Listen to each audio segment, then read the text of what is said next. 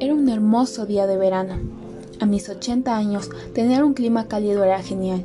Me encanta la idea de que en un par de horas llegaran mis nietos. Esos pequeños tan llenos de vida no hacen más que recordarme a mis mejores años de vida, cuando fui maestra de muchos hermosos niños. Empiezo a escuchar un ruido de auto, sé que son ellos. No me hace falta virarme cuando escucho unos gritos. Nana, nana, ya hemos llegado, nana. Al virarme, me fijo en mis nietos gemelos, tan solo seis añitos. Son unos niños con gran curiosidad que tanto me gusta. Mis dos pequeños tan solo miden un metro con diez centímetros. Sus dos ojos grandes cafeces son capaces de reflejar un brillo excepcional. Tan vivaz, a pesar de ser gemelos, son tan distintos. Después de conversar con sus padres, comer y jugar, estamos acostados debajo de un gran árbol, pasando la tarde de una manera muy agradable. Nana, en la escuela nos han contado que hace muchos años hubo una enfermedad muy rara, lo cual causó que todos se quedaran en sus casas como unas largas vacaciones. no, cariño, no eran vacaciones. Más bien era estar encarcelada en tu propia casa. ¿Quieren que les cuente una historia de esa época? No fue necesario esperar cuando entre gritos me dijeron que les encantaría escuchar mi historia. Bueno, esto pasó hace 55 años ya. Yo era una maestra joven, tan solo tenía 25 años. Llevaba el cabello muy largo hasta la cadera. Solía hacerme trenzas con las niñas en las horas de recreo. Era agarradita, lo suficiente para poder alzar a los niños y no quejarme de su peso. Mis ojos los intrigaba mucho ya que eran de un color bosque. Muchos de ellos decían que podía ser un árbol. Bueno, ¿y cómo no serlo? Si medía un metro y ochenta. Además, de que en vacaciones más de una vez tinturé mi cabello de un color extravagante, a veces verde, cuando íbamos a clases. Me gustaba ver sus reacciones cuando me veía, parecía que se les iban a salir los ojos. Era algo tan tierno de ver. Nana, hacías cosas muy locas con tu cabello, seguro se te veía genial. Debo reconocer que sí me gustaba mucho hacer esas locuras. Llevaba siendo maestra tan solo un año después de acabar mi de estudiar. Era una época genial para mi vida. Pasaba todos los días entre juegos con niños fabulosos. Los esperaba en la puerta de la escuela. Con cada uno de ellos tenía un saludo en especial.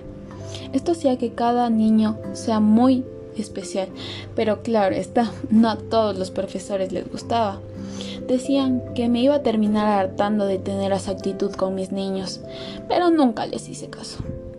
Era por el mes de diciembre, recuerdo bien. Nosotros estábamos emocionados creando cartas de regalo y a la vez cantábamos canciones de villancicos. Éramos muy desafinados. Pero al otro lado del mundo estaba surgiendo una enfermedad muy rara, se llamaba COVID-19. Nana, ese nombre es muy raro y feo. Lo sé.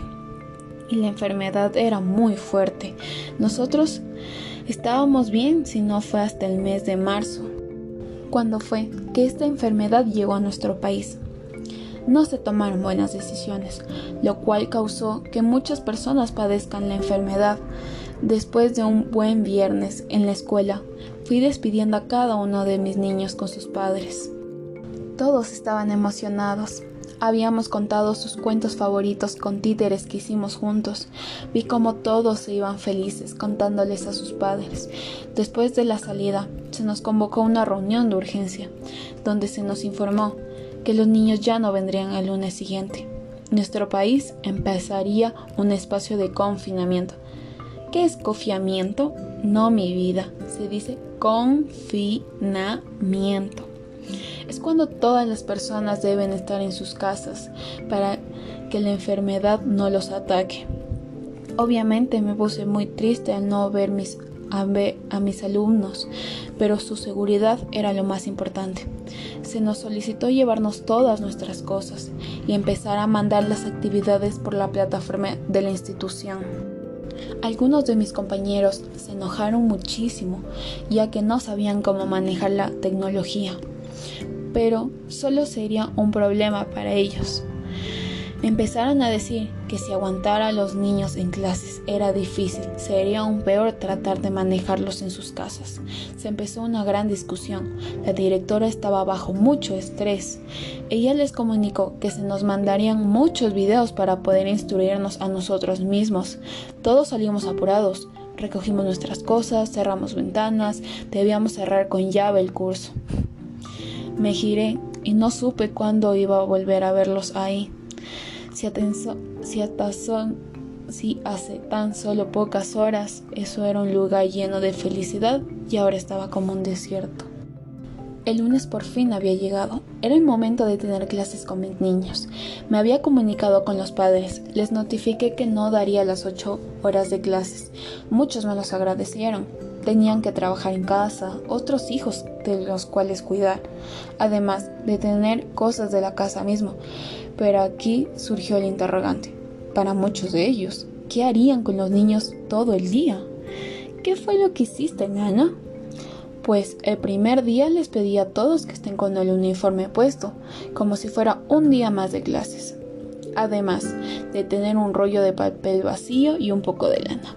Y si no, no tenían, podían tener cordones viejos. Me tomé el tiempo de hacer nuestro saludo con cada uno de ellos a través de las pantanas. Después les preguntaba qué tal es estar en su casa, y todos nos presentaron sus peluches o juguetes favoritos. Muchos de los pequeños me preguntaban, tía, ¿por qué no vamos a la escuela? ¿Cuándo volvemos a la escuela? ¿Vamos a jugar con la cámara? Les traté de explicar lo mejor posible. Bueno, mis pequeños, estamos todos en casita porque hay una enfermedad muy muy mala, la cual nos puede hacer mucho daño.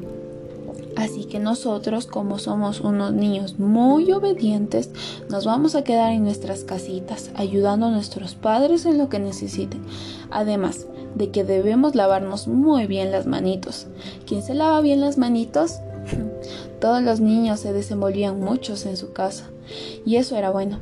Muchos hablaban más que en el curso, pero claro está, no todo era perfecto. Muchos de los niños no tenían un buen internet y en media clase se desconectaban, además de que muchos tenían hermanos que tenían las 8 horas de clase seguidas. Esto ocasionaba que el internet de la casa se colapsara. ¿Y por qué los padres no ponían alguno mejor? Bueno, pues algunos no tenían la capacidad económica. Además, era una situación difícil, no se podía salir a la calle o si salía solo era para comprar comida o medicinas. Fue un momento muy duro para todos nosotros. Un día estábamos en una clase, lo recuerdo muy claro. Nosotros estábamos cantando mientras dibujábamos a nuestra familia. Yo los motivaba a que me enseñaran sus trabajos de vez en cuando. Solo era para ver si habían avanzado algo pero de pronto empezamos a escuchar unos gritos. Ese maldito niño no se calla todo el día, hace bulla, y justo ahora que estoy en una reunión se pone a cantar. Todos nos quedamos sorprendidos e incluso algunos de los padres se asomaron detrás de sus hijos para ver quién era el padre que gritaba de esa manera. Yo podía ver quién era. Su padre, su nombre era Matías. Era un niño muy inteligente. Siempre estaba ayudando a todos. Siempre saludaba muy animado, pero lo raro es que nunca llegué a conocer a su padre. Y siempre lo iba a recoger su madre o su abuela. Recuerdo que llamé la atención de todos para que me presentaran sus avances, y apagué el micrófono de Matías mientras todos hablaban. Al momento de que a él le tocaba, llegó su madre y cerró la puerta. Él, como si nada hubiera pasado, expuso de una manera muy viva su dibujo. Era de su abuela, madre, hermana y hermano mayor. A final de la clase, al parecer unas madres habían hablado entre sí, ya que me pidieron que nos quedáramos un momento a solas y mandaron a sus hijos al otro lado de la casa. Maestra. Nosotros como el comité de padre de familia del curso nos quedamos muy sorprendidos por la manera de la que el padre se expresó en media clase. Creemos que es conveniente de que el niño no se conecte a clases si van a continuar esos gritos. Esto debería seguir siendo un aula de clase, no una plaza. Con todo respeto, señoras, pero yo no puedo tomar la decisión de que el niño no se conecte. Él tiene el mismo derecho que sus hijos de conectarse para clases. Él paga su colegiatura igual que los otros, así que no se le puede prohibir nada. Para su tranquilidad, le mandé un mensaje en interno a la madre del niño para hablar de la situación. Esta charla la tendré en la tarde y espero que para mañana ya no ocurra nada de esto. Entonces debemos reunirnos todos para hablar. Seguido de ella, otras madres decidieron estar presentes en la reunión de la tarde. Señoras. Yo sigo siendo la docente y seré quien me comunique con la madre del estudiante. Esto no es un tema para discusión, pero si desean pueden hablar con la directora de lo sucedido. Yo personalmente redactaré un informe de la clase. Bueno, si eso era todo, muchísimas gracias por prestar atención a la clase y a lo que sucede. Un saludo para sus familias. Luego de que dije eso, muchos me quedaron viendo de manera sorprendida de cómo le respondí, pero era mi deber resguardar la seguridad de Matías. ¿Y qué pasó luego, Nana? Hice lo que les dije. Redacté un informe para la directora, de hecho, hasta le pedí una reunión personal. Quería hablar con ella antes de comunicarme con la madre de familia. Sabía que la directora estaba muy ocupada, ya que las maestras mayores se habían estado quejando de la modalidad a distancia a muchas de ellas se les dificultaba controlar a los niños, además de que ellos querían dar las ocho horas de clase seguida. Tenía hasta las 4 de la tarde para poder hablar con la directora, ya que a las cuatro y media tenía la reunión con la madre de Matías. Alrededor de las 3 y 45 de la tarde me pude conectar en una videollamada con la directora cuando la vi. En serio, se notaba de que había estado trabajando mucho Tenía unas grandes ojeras que nunca se las había visto. Me comentó que otras maestras habían pedido un curso con ella para poder manejar la plataforma de la institución. Ella me dijo de que había leído mi reporte de la clase y que la verdad no le sorprendió que el señor haya tenido esa actitud, ya que los hermanos de Matías habían estado en la misma escuela y que nunca le pareció adecuada la forma de actuar del señor. Me pidió que hable con la madre del estudiante, para que pida hablar con el Señor, para hacerle ver que el espacio de los niños y mío mientras dábamos clases era de tranquilidad, y que si las madres de familia seguían emitiendo sus opiniones, las dirija directamente con ella, ya que ellas no tenían ni voz ni voto ante la educación de Matías. Por fin me reuní con la madre de Matías. Era una señora muy dulce, su nombre era María. Se disculpó por la actitud de su esposo. Me comentó que el señor estaba bajo mucho estrés, ya que le habían recortado el horario de trabajo, además de que tenía más trabajo que nunca. Escuché atentamente lo que me decía y me di cuenta de que la familia no estaba pasando por un buen momento. ¿Qué le dijiste tú, Nana? Bueno, pues primero le pedí que estuviera en calma y le dije que el hijo tan espectacular que tenía además de que la situación económica del país en algún momento iba a mejorar y que esperaba de verdad que su esposo no se siga así estresando más. Pero luego le comuniqué que necesitaba hablar con el padre de familia, en especial con el padre de Matías, ya que eran los dos los que debían asegurar el bienestar del niño en su hogar. La señora se levantó a llamar a su esposo. Se demoró alrededor de 10 minutos en los cuales me puse muy nervioso. Nunca había estado en esa situación y mi año de experiencia como esta nunca me había pasado una situación así. Además de que en la universidad no te preparan para sobrellevar una situación así. Pero sabía que debía dar mi mejor esfuerzo. Maestra, le presento a mi esposo, Julián. Julián, la maestra de Matías. Buenas tardes. Bueno, usted dirá maestra. Si se apura sería bueno. Tengo mucho trabajo y como sabe, la situación en los trabajos no está fácil. La verdad es que me sorprendí de cómo me habló el Señor, ni siquiera me dejó saludarlo. Eso solo aumentó mis nervios. El Señor era muy grosero, Nana. Pero, ¿cómo estaba la situación del país? Bueno, estábamos encerrados.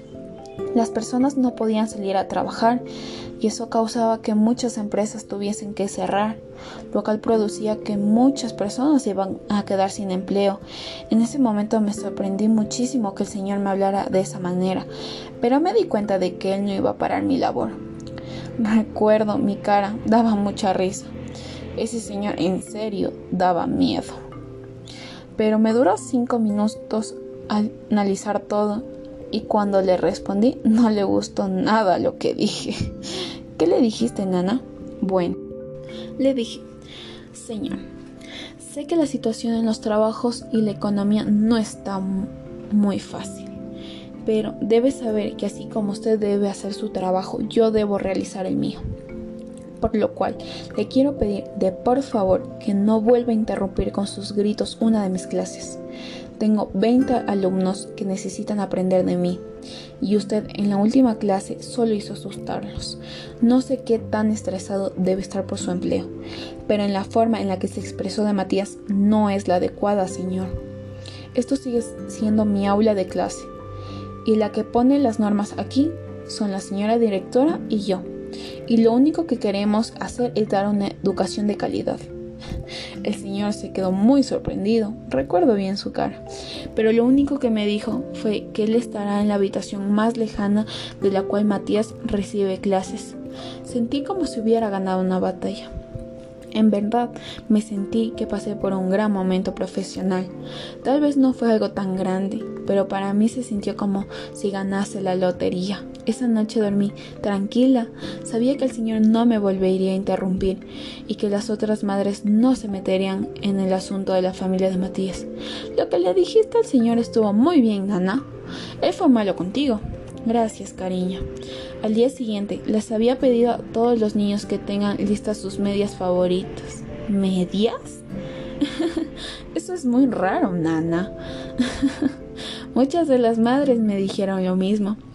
Pero después de hacer nuestro saludo, les dije a todos que le pusieran un nombre a esa media. Tenía mucha imaginación. Algunas la llamaron mariposa, rosa, tele, arco iris, todos tenían algo en especial.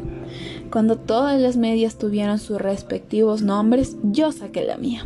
Era una media de muchos colores. Muchos me dijeron que no era tan bonita y la verdad es que les tenía que dar la razón. Mi media era de un amarillo patito fosforescente y un verde bosque y tenía puntitos azules chillón. ¿Dónde compraste eso tan raro, Nana? Fue un regalo de mi hermano. Él sabía que me encantaban los colores llamativos. Todos me preguntaban de cómo era el nombre de mi media. Así que les presenté a Mofli. Les conté que había sido un regalo muy importante para mí. Les pedí a los niños que traten de imaginarse una historia donde su mejor amiga sea esa media. Toda la actividad iba con normalidad, hasta que la directora de los padres de familia se acercó a la llamada. Buenos días, maestra. Veo que los niños están muy entretenidos. Pero yo quería saber una pregunta. Mm, el asunto de ese padre. Quisiera saber qué pasó con él. ¿Se pudo comunicar con la señora? ¿Habló con el señor? ¿Le dijo de por qué actuó con esa manera? ¿Usted sabe que nosotros nos queremos comunicar con él? ¿Sabe cuál es el número celular de la señora? Le quiero dar un mensaje. Tía, esa señora habla muy rápido. El pequeño Lucas aún no podía pronunciar algunas palabras y eso lo hacía que el momento sea más tierno de lo que acababa de ser. Niño, ¿cómo te atreves a hablarme de esa manera, señora? Le pido, por favor, no le hable de esa manera, es un niño y lo siento, pero no le tengo por qué comentar esos asuntos a usted. Lo que pasó con esos padres de familia es confidencial. Y si le molestaría retirarse, estoy en clases y debo escucharles historias de los niños. Gracias. La verdad, a mí también me sorprendió en la manera tan rápida en la que hacía esas preguntas sobre el padre de Matías. Hasta me pareció muy pertinente el comentario de Lucas. Al final de escuchar las historias, todo se había mantenido con normalidad. Estábamos en el momento de receso. Los niños y yo compartíamos nuestros alimentos enfrente de la cámara mientras unos conversaban, otros solo comían, hacían preguntas sobre mi casa. Mi oficina estaba decorada de una manera muy particular. Tenía unas pinturas hechas por mí, los colores eran llamativos por todos lados. Había recortes de los lugares que quería conocer, además de algunas fotografías de mi familia. Así que hice una pequeña nota mental de hacer un recorrido de la parte de sus casas que más les gustaba. Algunas de las madres se acercaban a limpiar los niños, otros a llevarse los recipientes en los cuales comieron. Cuando la madre de Matías abrió la puerta del cuarto, se acercó lentamente a la cama y me saludó de una, de una manera un tanto recelosa. Me supongo que era por la charla que habíamos tenido ayer. Cariño, acabaste todos tus alimentos y eso hará que cuando seas grande serás muy fuerte e inteligente. Me pareció muy tierno lo que le dijo, pero así como yo la escuché hablar, otras madres que estaban cerca se dieron cuenta de que ese era el momento para hablar con ella. Hola, hola María, soy Camila. Te estuve mandando muchos mensajes para hablar sobre el asunto de tu esposo. La madre de Matías se incomodó muchísimo, se pudo ver claramente por la cámara. Matías solo miró a su madre, como esperando que ella diga algo, pero algo dentro de mí me dijo que era el momento de interrumpir. Bueno, mamitas, es momento de que yo siga con las clases. Muchísimas gracias por los alimentos, se veían deliciosos. ¿Cómo se dice, niños? Gracias, mami. Hablaron todos en coro. Muchas de las madres soltaron algunas risitas. Algunos de los pequeños no podían pronunciar bien la R. Las madres de todos se fueron y yo me quedé con los niños. Sus historias eran muy interesantes. Cuando era el final de la clase, se acercó la mamá de Lucas. Buenas tardes, profesora. Le quería decir que muchas gracias por los videos que les ha mandado a los niños para que se entretengan. Los uso cuando debo trabajar y mi esposo está ocupado. Le quería hacer una pequeña consulta. No es nada, señora, de verdad, es mi trabajo y me alegro de que los niños se distraigan en sus casas. Así ustedes tienen más tiempo para sus actividades diarias. Maestra, y es casi fin de mes y toca pagar la pensión de la escuela. Quería saber si se va a bajar algo la pensión. No quiero que me malentienda. Yo sé que todos ustedes están haciendo su trabajo y en serio me sorprende de las actividades que hacen.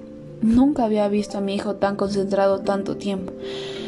Pero usted sabe que la situación está muy difícil y si la escuela ya tomó una decisión, sería bueno saberlo. Bueno, señora Sofía, no le sabría decir con exactitud cuál es la respuesta, pero le puedo comunicar que hoy tendré una reunión con la directora y su pregunta será uno de los temas a tratar, no se preocupe. Las personas querían que se les baje la pensión. ¿Era porque se estaban quedando sin trabajo? Sí, cariño. La situación estaba muy difícil y muchos tuvieron que recortar gastos. Esa tarde, como le dije a la señora, Tuvimos una reunión, se suponía que era a las 3 pm, pero como algunas de las maestras aún no podían manejar bien la plataforma, se demoraron como media hora. Yo intenté de mencionar el tema, pero me dijeron que debíamos esperar a todos. Cuando por fin estuvieron todos, la directora se dirigió a los profesores de años superiores y les preguntó si sabían que los padres se quejaban por la gran cantidad de deberes que se les estaba mandando. En ese momento se empezó una discusión, ya que algunos de los profesores se justificaban diciendo que debían recompensar el tiempo perdido. Así que para una mejor comprensión de los temas se les mandaba esa cantidad de deberes. Con ese tema se fue media hora de conversación. Algunos de los maestros de otros cursos opinamos que se debía mandar los deberes, pero que los estudiantes también tenían cosas de su hogar. Cuando por fin creí que se iba a tocar el tema, una maestra de dos años superior le preguntó a la directora cuándo estarían nuestros salarios. Se habían tardado ya dos semanas y que ellos tenían una familia que mantener. La directora se aclaró la garganta, como agarrando fuerzas para lo que iba a decir. Bueno, compañeros, les quiero comunicar que muchos de los padres me han sabido comunicar que aún no pueden pagar la colegiatura completa o no para las fechas establecidas. Debemos entender que la situación es fácil, pero nuestra vocación nos debe motivar para seguir impartiendo una educación de calidad, como hasta ahora se ha venido haciendo. bueno, pero mis hijos no comenten mi vocación. Yo necesito tener un adelanto, tengo una familia que mantener. Este tema se volvió discusión muy larga. Algunos aceptaban que los padres no pudieran pagar toda la pensión completa. Dijeron que tenían algunos ahorros para salir ese mes, pero otros se negaban ante la idea de seguir dando clases y que no se les pagaría nada. Ok, parece que no vamos a llegar a ningún acuerdo. ¿Qué les parece esta idea? Este mes se va a cobrar la mitad de pensión. El dinero se ha transferido a sus cuentas dos días después de que todos los padres hayan cancelado.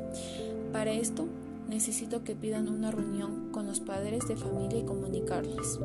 Hablando de los temas que les preocupan a los padres, si me necesitan me pueden comunicar y yo estaré en las reuniones virtuales, tal como nos pidió la directora.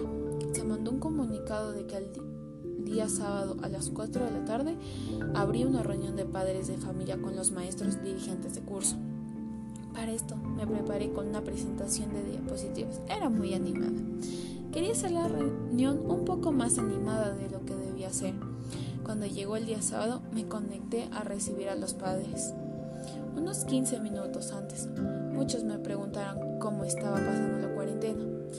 Ellos sabían que yo estaba sola. Me había mudado para aceptar el trabajo y no era fácil pasar por esta situación sola y en una ciudad que no era la mía. A las 4 y 10 ya estuvieron todos los padres reunidos. Les había comunicado que quería que estén con ropa cómoda, ropa deportiva, y que tengan consigo hojas y esfero. Bueno, papitos, espero que esta tarde sea llena de nuevos conocimientos y de buenas experiencias. Bueno, en primer punto vamos a escribir en una de las hojas el nombre de su hijo y alrededor de esta vamos a escribir cuáles son sus mayores cualidades. Algunos padres eran gentiles, otros en media actividad se disculpaban por tener que ir a ver cómo estaban sus hijos. Otros simplemente parecía que querían ir a descansar. Pero no me iba a vencer. Ok. Pero veo que todos se inspiraron. Me gusta mucho lo que hicieron. Veo que todos tienen claro lo geniales que son sus hijos. Como este es un taller para padres, vamos a hacer unas actividades. Quiero que todos nos pongamos de pie y vamos a jugar. Simón dice. Jugamos un rato. En ese tiempo algunos de los padres se fueron soltando, hacían chistes y mantenían conversaciones con los demás padres. Genial. Debemos aplaudirnos por lo genial que jugamos. Bueno, ahora vamos a los temas de interés para todos. Les quiero comunicar que conjunto con la directora se tomó la decisión de que la colegiatura se va a pagar a mitad de precio. Esto con el fin de apoyarnos entre todos para salir de esta crisis económica.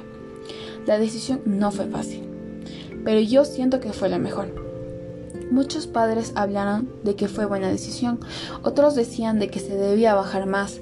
Les traté de hacer entender de que todos tenemos una casa que mantener, obviamente, unos tienen más responsabilidades que otros, pero todos necesitábamos el dinero. La reunión duró alrededor de dos horas. Se hacían muchas preguntas, algunos querían saber cuántas tareas se hacen o cuántos videos didácticos puedo mandar para tener entretenido a los niños. Otros me preguntaban de qué página podían descargarse otros videos. La reunión fue mejor de lo que esperé. Cuando terminamos, me encaminaba mi ventana. Lo que antes era una ciudad llena de vida, ahora no era más que un simple desierto. Sabía que la vida como antes la conocíamos iba a cambiar, pero esta experiencia solo iba a hacer que yo como decente y como persona siga creciendo. Todos los días podían suceder problemas, pero no era nada que no se pueda solucionar. Debía mantener mi vocación por delante. Sabía que tenía muchas cosas que experimentar, pero que esta pandemia surja a tan solo un año de mi profesión haría que me desarrolle como una mejor maestra. La pandemia duró algunos meses más. La pensión se cobraba a mitad. Los profesores por fin habían aprendido a manejar la plataforma. Y ya no había sucedido ningún problema con el padre de Matías. Incluso parece que algo ahí mejoró. Y cuando por fin pudimos vernos, hicimos un dibujo de nuestra familia, en el cual Matías dibujó a su padre. Al final de todo fue una gran experiencia, no solo como profesional, sino como ser humano. Sentí que crecí más que nunca. Y es ahí cuando se aplica el dicho, después de la tormenta saldrá el sol. ¿Qué les parece lo que viví en ese entonces? ¡Wow! Nana, esa fue una historia genial. Viviste algo muy importante.